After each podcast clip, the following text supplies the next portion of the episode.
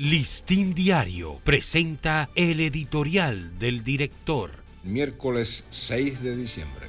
Burundanga y regalía pascual. Ahora que el gobierno está repartiendo la regalía pascual entre los servidores públicos, el apetito de los ladrones callejeros sube de grado automáticamente.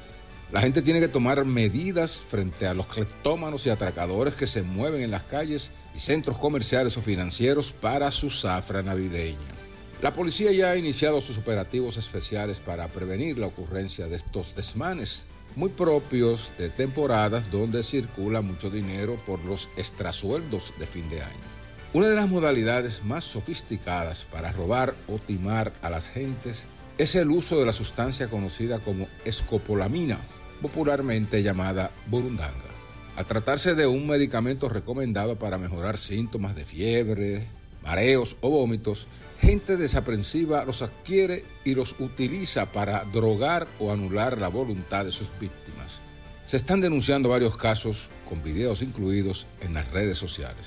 Un prestigioso médico estuvo a punto de ser rociado con esa sustancia por una persona de apariencia extranjera. Y semejantes testimonios salen a la luz de ciudadanos afectados por la burundanga.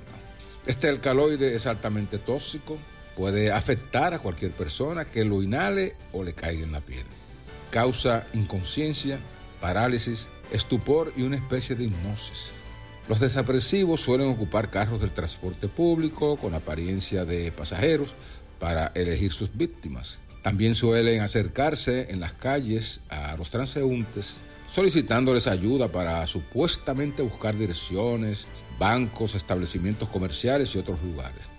También aparecen mostrando mapas o direcciones de lugares, vendiendo prendas o repartiendo volantes, flores y otros objetos para sorprender a los incautos. Es tiempo de cuidarse más de esta plaga de ladrones. La policía tiene que emplearse a fondo para detenerlos y enjuiciarlos.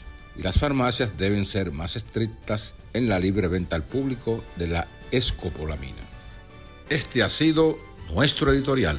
Listín Diario presentó el editorial del director.